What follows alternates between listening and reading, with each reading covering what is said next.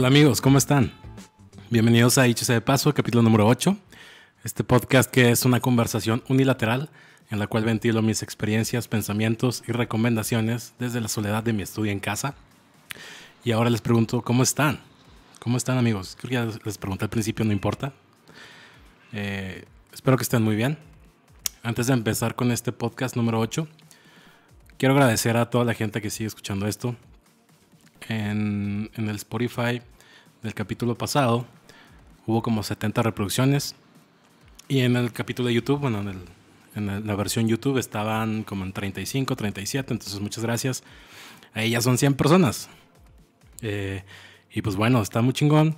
Ya aunque haya cambiado el, el, formato del podcast y todo, pues está con madre que sigan aquí conmigo. Y también quiero mandar un saludo. Entré a un grupo de WhatsApp de gente que hace podcast en México. Y está muy chingona la vibra. Hay muy buena retroalimentación, muy buen apoyo. Saludos a Kevin Herrera que se aventó el proyecto ese de estar juntando y haciendo sinergia con otros podcasters. Suena bien mamón eso, pero con otra gente que hace podcast. Y pues saludos a todos ellos los que están ahí. Y después les voy a recomendar alguno que, que me haya gustado en especial. Ya escuché varios, los, los, que escuché me gustaron, pero no todos son el tipo de podcast que consumo. Pero bueno, eh, en ocasiones futuras les voy a recomendar de ahí varios podcasts. Eh, y pues bueno, ya dos semanas sin, sin subir capítulo otra vez. Algo está pasando ahí con mi constancia. Y la verdad es que les quiero comentar que hay una ciencia dura en, el encontrar el mood perfecto para grabar podcast, por lo menos para mí. Y, no sé si se deba a que de repente uno es extraño y tiene sus cambios de humor y no siempre está en, en, como, ¿cómo se dice? En la, en la vibra, ¿no? En la, en la, ¿cómo se dice? En la frecuencia de grabar y de, o sea, ponerte frente a una cámara y estar grabando, o bueno, frente a un micrófono también. Creo que también se debe a que están pasando un chingo de cosas en el mundo. Todos los días pasa algo nuevo. Generalmente está de la verga. Matan a una persona afroamericana, el mundo se va a la mierda. Digo, no está mal, está chido porque pues hay una buena causa detrás. Pero estoy pensando seriamente cancelar. Bueno, no cancelar mi cuenta de Twitter, pero sí como dejarla de frecuentar diario. Porque te van dejando joyas bien chidas de humor, pero cada tres cosas de desgracia te dan humor. Entonces, creo que no lo vale. O sea, ayer vi un post donde había una elefanta, bueno, había una elefante que está embarazada y que fue a un pueblo en la India y le dieron que llegó a un pueblo porque tenía hambre. Y en el pueblo le dieron una piña con explosivos. ¿Qué vergas India? O sea, neta. Yo no entiendo quién chingados haría eso. Y no quiere decir que porque seas de la India lo hagas. A lo mejor pues es un cabrón loco como en cualquier parte del mundo.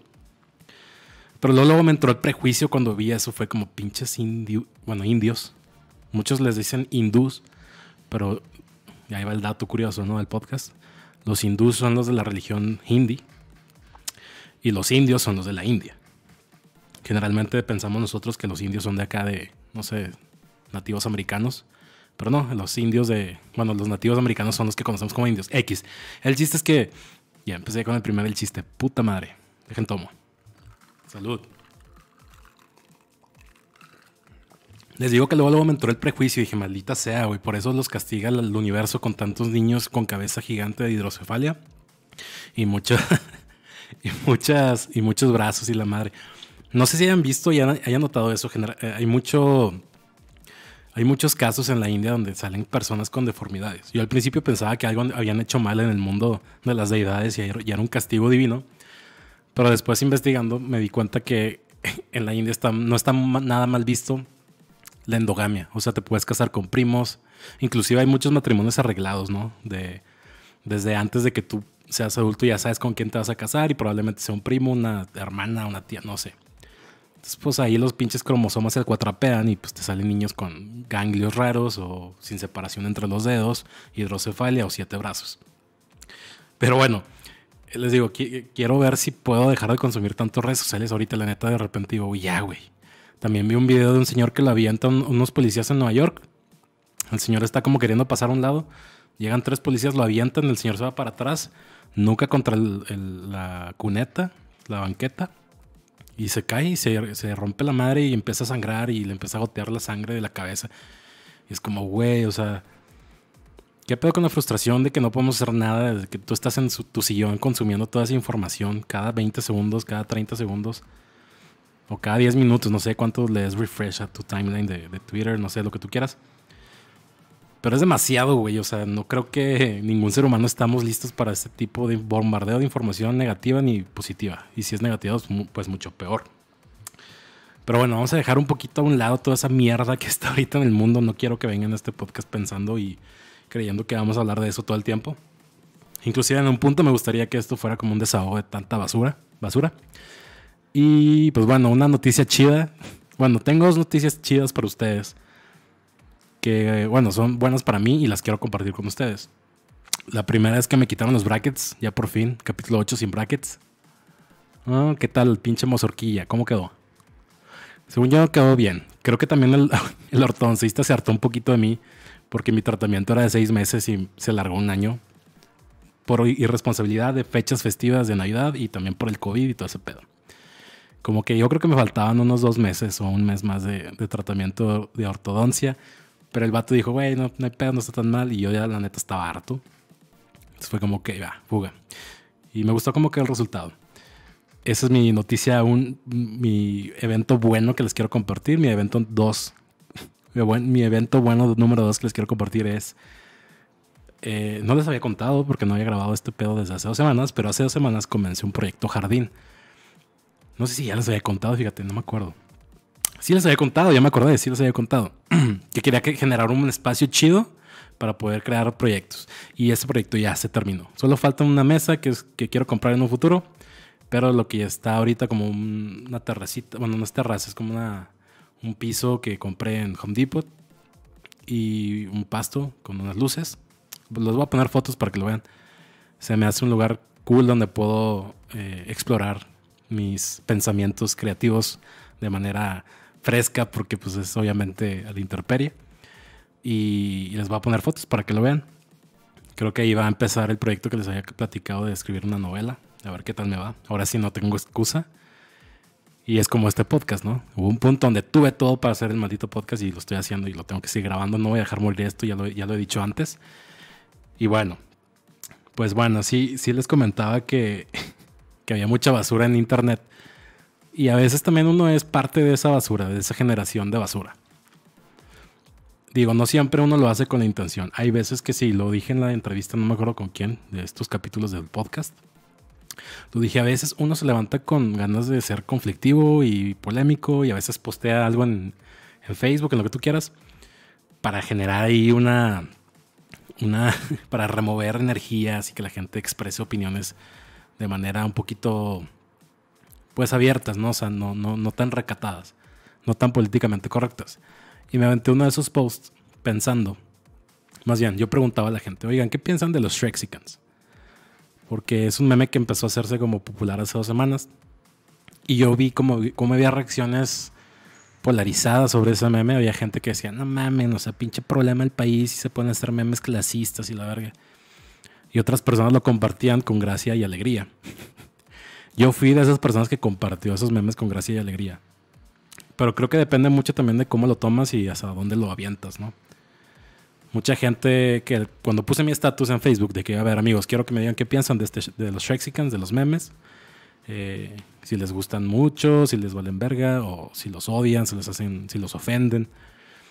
Creo que el 80% o 70% fue como, eh, me gustan, están con madre la chingada. Todos están como muy a favor. El otro 20, 10% eran de que no, está la verga. Y el otro 10 era de que no me importa, o sea, me vale madre, se me hace clasista, pero me vale madre. Entonces después de eso empezó, tengo un grupo de WhatsApp con unos amigos y empezó una conversación muy, no intensa, pero muy extensa.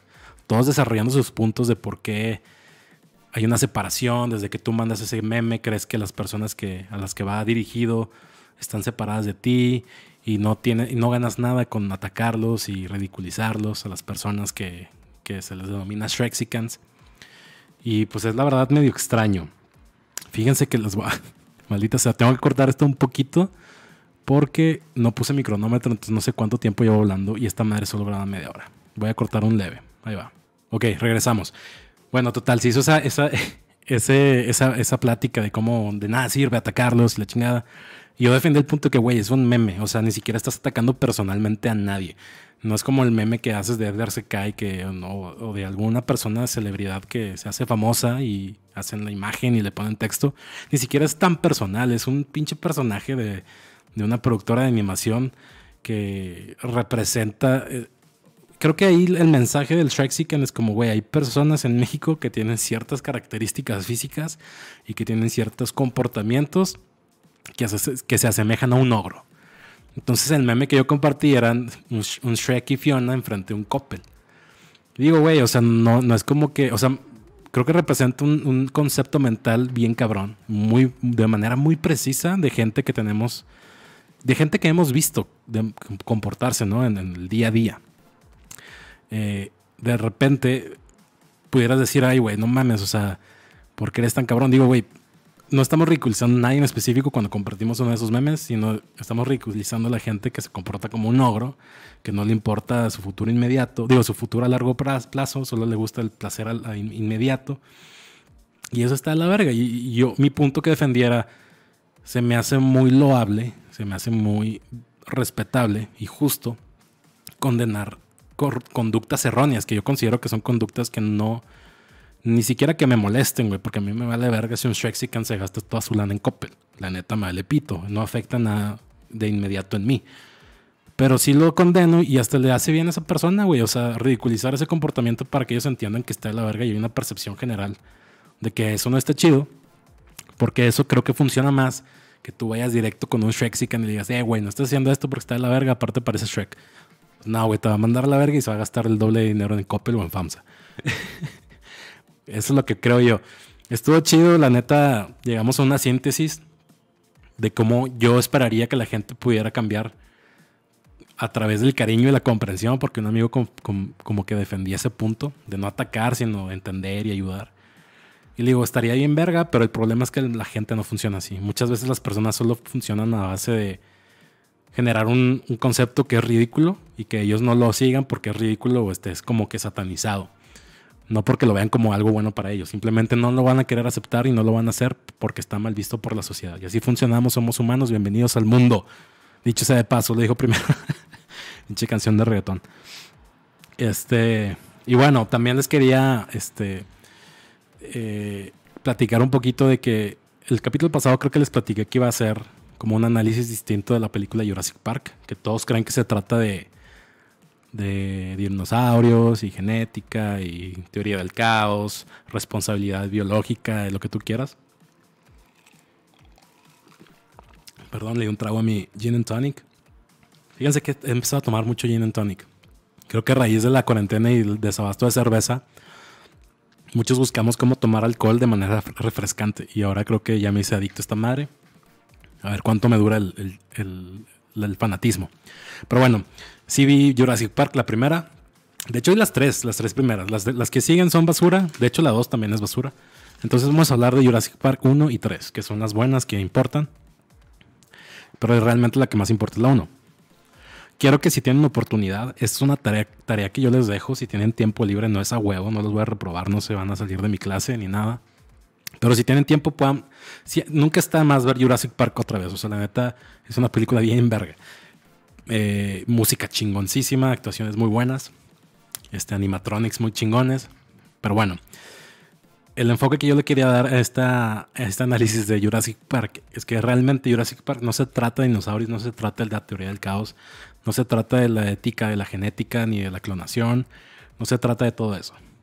Se trata de una relación entre dos personas que comparten un sueño, una ambición y una profesión y cómo al final algo tan sencillo pero tan fundamental los puede llegar a separar.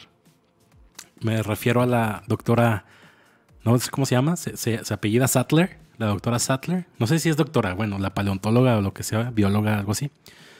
Y el doctor Alan Grant, que él sí es doctor, estoy seguro.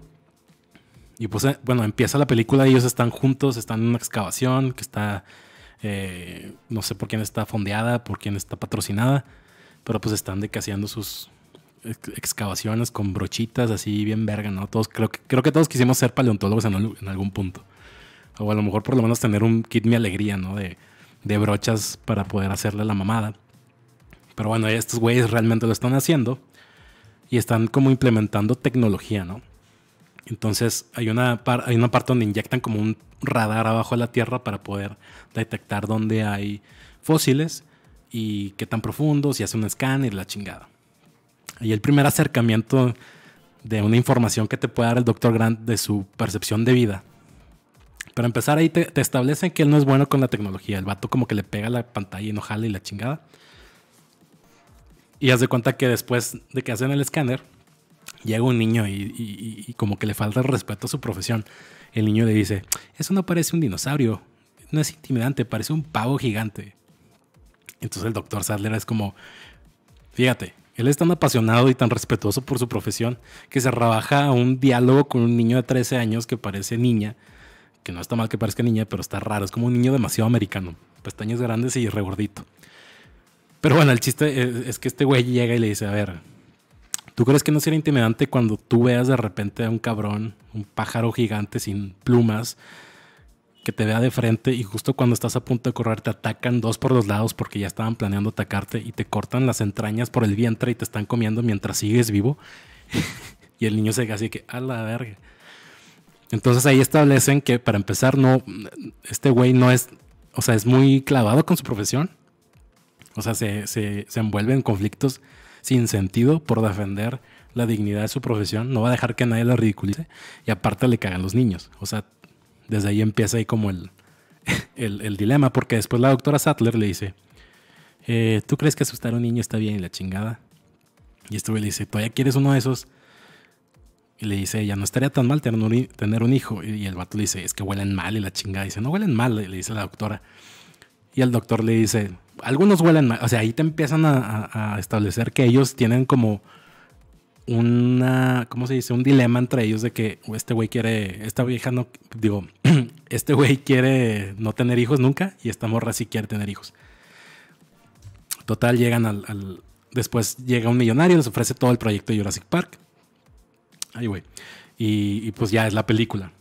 Y a través de toda la película, cuando llegan los sobrinos del dueño de Jurassic Park, que se llama John Hammond, ella le empieza a, decir de que no, este, ve, son niños, están con madre, deberías de aprender a convivir con ellos.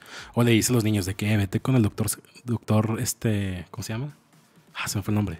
Alan Grant. Vete con el doctor Alan Grant, este, para que conviva con ellos. Ella todo el tiempo está, o sea, la primera mitad de la película ella está viendo oportunidades para que este güey pueda cambiar su opinión sobre los niños. Y lo cual es bien triste es que la película ya se hace su desmadre, se escapan los velociraptors, todo el pedo. Y, y escapan de la isla. Y en la película 2 es basura, no la vean. La película 3 reaparece el doctor Alan Grant. Y, y en algún punto, bueno, de hecho al principio de la película, ya ella tiene hijos, güey. Y dices, ¿qué pedo? ¿Qué pasó? Maldita sea. Eran la pareja paleontóloga perfecta. ¿Qué sucedió en el Inter? Y ya, pues nada más esta morra encontró una persona que sí quería tener hijos. Pero se nota luego, luego en el, la pareja de ella, actual en ese punto, como que no tiene nada que ver con ella. Simplemente le ofreció lo que era más importante para ella. Pero fuera de eso no le ofreció nada más. Entonces este güey va y ve a los hijos de ella y como que no le afectó mucho, como que este güey le gustaba tanto su profesión y su independencia y y su no, y el hecho de no ser papá y no tener hijos, le gustó tanto que le valió madre. O sea, bueno, no sé si había tenido ya un proceso de aceptación previo a esa escena, pero no se ve nada afectado ya cuando tú lo ves en pantalla. Total, ella le dice, no, pues sigue siendo el mejor y la chingada. Así como que, güey, siempre te voy a admirar por lo que eres y por tu pasión, pero bueno, cualquier cosa que necesites me hablas. Entonces ya se, se hace el desmadre de la película número 3 y en algún punto este güey le habla a ella. Y la morra creo que no sé, no si por ella o por su esposo, ya manda a rescatar a la isla otra vez, bueno, a, otra isla que se llama Isla Sorna. Había varias islas donde hicieron esos pedos de experimentos. Y ya van, mandan y rescatan a los güeyes con los que iba el doctor Alan Grant. Pero mandan a la marina y el pinche el ejército, porque creo que el esposo de la doctora Sattler era un güey de relaciones exteriores. Un pedo así como que big shit, ¿no? O sea, era importante esa persona. Pero bueno, el chiste, quiero que si tienen chance, aprendan a detectar todas esas señales que ya más o menos les spoileé, pero hay muchas más. Y están muy chingonas. Me gusta mucho hacer eso en las películas, como que verlas y verlas y verlas y encontrar más cosas y te das cuenta de que las películas que son buenas y realmente valen la pena, nunca dejas de aprender y nunca dejas de notar muy buenas cosas. Eso me ha pasado con muchas películas, pero de las películas que más se me pudiera venir a la mente es Interstellar y Lobo de Wall Street. Esas películas, las, cada vez que las veo aprendo algo nuevo. No importa si ya las vi 70 veces, las voy a volver a ver y voy a volver a notar algo bien chingón. Y conforme vayan pasando estos episodios, les voy a recomendar más películas. Después de esta sección de no sé cuántos minutos de hablar de Jurassic Park número uno, voy a pasar a otro tema. Eh, que de hecho se me hace muy interesante. Estaba viendo un, un podcast donde utilizaban un lenguaje, o bueno, una herramienta de lenguaje, que era como que avienta una opinión sobre esto, y, es, era una opinión sobre un tema muy complejo. Entonces, cuando tú haces una opinión muy rápido, se dice, por ejemplo, ellos lo manejan en el podcast de que from the hip. ¿Y a qué se refieren cuando dicen from the hip? Por ejemplo, en Estados Unidos, eh, decir from the hip es como eh, de chingazo, o sea, al tanteo, o, así como que en chinga, no lo pienses mucho. Por ejemplo, pasa mucho en los videojuegos de, Call of Duty o de, persona, de first person shooters, así como de pistolas. Tú puedes disparar apuntando o puedes disparar desde la, desde la, desde la cadera, que es from the hip. Tú, disparas desde la cadera porque no tienes tiempo. Puedes atinarle o no atinarle porque eres menos preciso. A eso se refiere. Tú puedes dar una opinión sobre algo complejo súper rápido, pero puede ser una opinión muy poco precisa y muy mal pensada. Pero el chiste es eso, es decir, from the hip. Que, y, se me hizo muy interesante porque es como lenguaje muy americano, ¿no? Está súper... Eh, la cultura de las armas está súper metida en Estados Unidos. Y, eso de From the Hip tiene sentido. Y luego lo empecé a extrapolar aquí en México y aquí en México es... Eh, se me hizo muy gracioso cómo habla de la cultura, ¿no? El lenguaje que empleamos habla mucho de la cultura que somos. Y una de las maneras de decir from the hip en México es decir de volea. De que no, hombre, güey, eh, eh, ¿cuántos metros crees que mide de aquí a allá? Verga, güey. Pues así de volea creo que 15. O sea, obviamente no saca la cinta, no empiezas a medir así el tanteo. Entonces en México puedes decir al tanteo, puedes decir de volea y otra que habla de nuestra cultura de pedotes eh, alcohólicos que nos mama tomar es a ojo de buen cubero. Entonces esa, habla, yo creo que todos saben de qué habla. Lo voy a explicar para la gente que nunca la haya escuchado, que no creo que sea mucha. Pues a ojo de buen cubero significa que tú no sabes las medidas exactas de una bebida. Entonces dices, pues sabes que a ojo de buen cubero échale 15 segundos, media botella de agua mineral y tantita coca, güey, así pintado. Ese es a ojo de buen cubero. Entonces se me hizo muy interesante, quiero compartir eso con ustedes. Y en ese mismo podcast, otra cosa que les quiero compartir era que ahorita eh, voy a hacer como un cambio de hábitos. Voy a tratar de hacer ejercicio más seguido. Voy a tratar de leer un poquito más Nietzsche. Lo, he pausado mucho, lo he postergado mucho leer Nietzsche. Tengo un compilado de cuatro libros de Nietzsche en un solo libro. Y ahorita me estoy empezando a aventar la genealogía de la moral. De la moral. Está bien cabrón, o sea, la neta son libros que, hacen que los músculos de tu cerebro se vayan ahí como que contrayendo, pero al final, al final sí te dejan un buen valor. Y en este mismo podcast que les decía que, que utilizaban ese lenguaje, hablaban de, un filósofo que se llama Harry Frankfurt, alemán. Obviamente, si te, apellidas, si te apellidas Frankfurt, no puedes no ser alemán. Pero este vato habla de no sé qué habla en general, pero tiene un punto muy válido y tiene como que toda una teoría de la, del, libre, albedrío. Y este vato dice que todos tenemos eh, ciertos deseos. Dice, él, cree que sí existe libre, albedrío, a contrario de muchos otros filósofos que creen que no. Pero él dice que sí. Pero él dice, para que tú puedas lograr un libre albedrío, dice, para empezar, todas las personas tenemos deseos. Dice, lo que nos define como seres humanos es que tenemos deseos, eh, deseos normales como los animales, pero también tenemos deseos de segundo grado, que es como un deseo de un deseo. Por ejemplo, tú puedes decir, ¿sabes qué? Quisiera comer. Ah, eso es un deseo. Vas y compras comida y lo haces. Pero si tú dices, ¿sabes qué? Quisiera ser la, el tipo de persona que se alimenta muy bien y que hace ejercicio ahí es el deseo de un deseo. Tú, tú deseas ser una persona que le gusta hacer otra cosa. Entonces, una complejidad más elevada de un deseo. Y todos tenemos esos deseos de segundo grado, así se llaman esos deseos.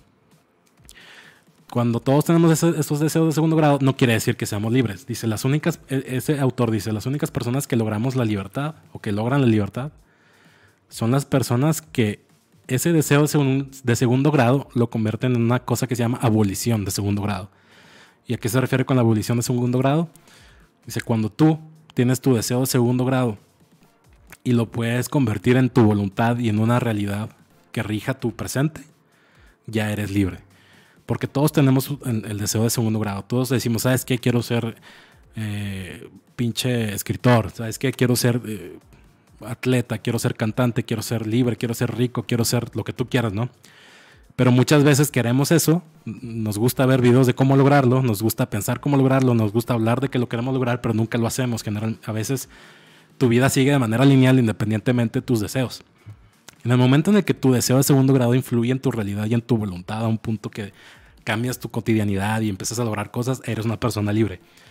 Entonces, después de este gran preámbulo de qué son los deseos y la libertad y el libre albedrío, yo quiero empezar a ver si puedo empezar a lograr que mis deseos de segundo grado rijan en mi cotidianidad y en mi realidad y en mi camino de vida.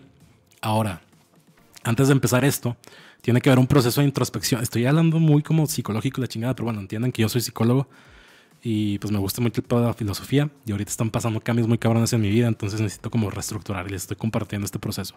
Antes de empezar a querer lograr esos, a, querer lograr que esos deseos de segundo grado se vuelvan aboliciones de segundo grado, tengo que empezar a ver si mis deseos de segundo grado son míos o fueron impuestos por algo externo a mí. Si alguien me los puso, si yo los agarré de alguien más. Necesito antes de empezar con la intensidad de lograrlos, necesito descubrir si realmente es lo que quiero. No quiero darme cuenta de eso en unos años, ¿sabes? Entonces voy a empezar a hacer una introspección antes de empezar todo ese proyecto. Pero bueno, era algo que les quería este, comentar y compartir, que de hecho lo que les había dicho de querer escribir una novela, ese creo que sí es un deseo mío, pero tengo otros varios que sí los tengo como ahí medio, a ver, qué pedo, si lo quiero no lo quiero, y es algo doloroso, es algo fuerte, es algo complicado, pero se, se, tiene que hacer y todo, todo lo deberemos de hacer. Ahorita, de hecho, si alguien está escuchando esto, me gustaría que se ponga a pensar en todo lo que quiera en su vida, lo que, lo que quiere lograr, cómo lo va a lograr, pero realmente que se pongan a pensar si realmente lo quieren y por qué lo quieren. ¿Lo quieren por algo propio o porque alguien más se los dijo o porque lo vieron en, o porque creen que es lo correcto pero no están seguros? Entonces hay que hacer un ejercicio ahí de introspección profundo que puede doler, pero al final les va a, va a valer mucho la pena, se los aseguro.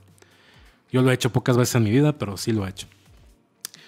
Y bueno, antes de terminar con este podcast, creo que ya debemos de llevar media hora aproximadamente les quiero recomendar unas canciones que, me han gustado mucho últimamente, que he descubierto en las últimas dos semanas. Y habla mucho, tiene que ver con esto que les, quiero, les estoy contando, que, voy a empezar un cambio en mi vida. Creo que para mí los, las etapas de mi vida se dan por cuatro años, o sea, cada cuatro años pasa algo que hace que cambie. Entonces ahorita estoy en, ese, en esa transición. Y me gusta mucho que cada cuatro años encuentro música nueva bueno, siempre estoy encontrando música nueva, pero cada vez que encuentro música nueva en esas transiciones, se vuelven como el soundtrack de lo que está por venir o estoy viviendo en ese momento. Entonces creo que ahorita les voy a recomendar dos canciones que, creo que pueden ser el soundtrack de esta transición. Una canción se llama Covered in Rain, cubierto en lluvia, Covered in Rain, de John Mayer. Es una canción vieja de él.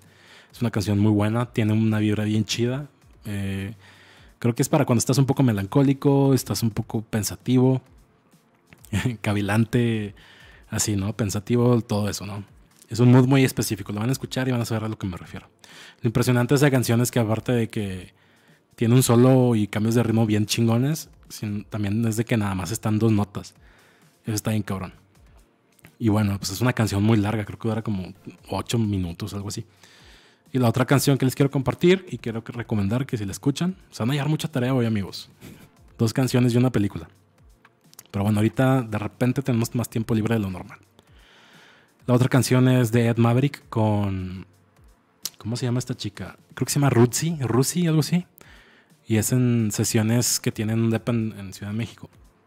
Está en YouTube, la pueden buscar, se llama Cuando. Se me hizo una canción muy chingona. Pues ahí está en vivo como que medio palomazo, ¿no? No, no la cantan así como que técnicamente muy precisa o muy chingón. Pero se me hace una muy buena canción. La letra está bien chingona. Se me hace una letra... Nunca había escuchado creo que una canción que tratara ese tema de esa manera. Entonces se me hizo una muy buena canción para pensarla, para digerirla. Son de las canciones que valen la pena acostarte en tu, en tu cama y ponerte audífonos, cerrar los ojos y si quieres hasta apagar la luz y darle play.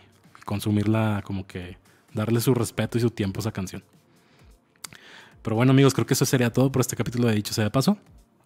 Les agradezco que sigan aquí. No vamos a dejar morir este proyecto. No lo vamos a dejar morir, estoy seguro. Y aunque yo tenga mis dificultades de entrar en mood y no lo vamos a dejar morir, vamos a seguirle a ver hasta dónde le damos. Yo, yo, había dicho que la primera temporada de esta madre iba a durar 15 capítulos. Entonces mínimo esperen 15 capítulos de esta cosa. No sé si vaya a volver a ver formato de invitados. Creo que dentro de lo dificultoso que es hablar solo durante más de media hora, está cool que lo puedes hacer en el momento en el que quieras. O sea, no te atienes a los horarios de alguien más, no te atienes a las agendas de alguien más. Y a lo mejor sí lo voy a hacer, pero en ocasiones especiales, ¿no? Cuando realmente hay un invitado que, que valga la pena invitarlo y que haya en un momento donde lo que diga tenga importancia o, pueda aportar algo, aunque no sea relevante en, en, el momento, no sé. Lo voy a considerar, pero no va a ser algo que regrese como de, de plantilla, ¿no? O sea, de, por default. Y bueno, pues creo que este va a durar media hora también. Maldita sea, siento que me estoy quedando sin cotorreo mamalón. Pero bueno, sí es un poquito difícil. Tenía más temas, la verdad, pero, pero los voy a dejar para el siguiente porque creo que necesito prepararme un poquito mejor para platicárselos. Y bueno, eh, muchas gracias por estar aquí. Eh, los espero en el próximo capítulo de Dicho sea de paso, amigos. Cuídense mucho. Lávense las manos, usen cubrebocas. Bye.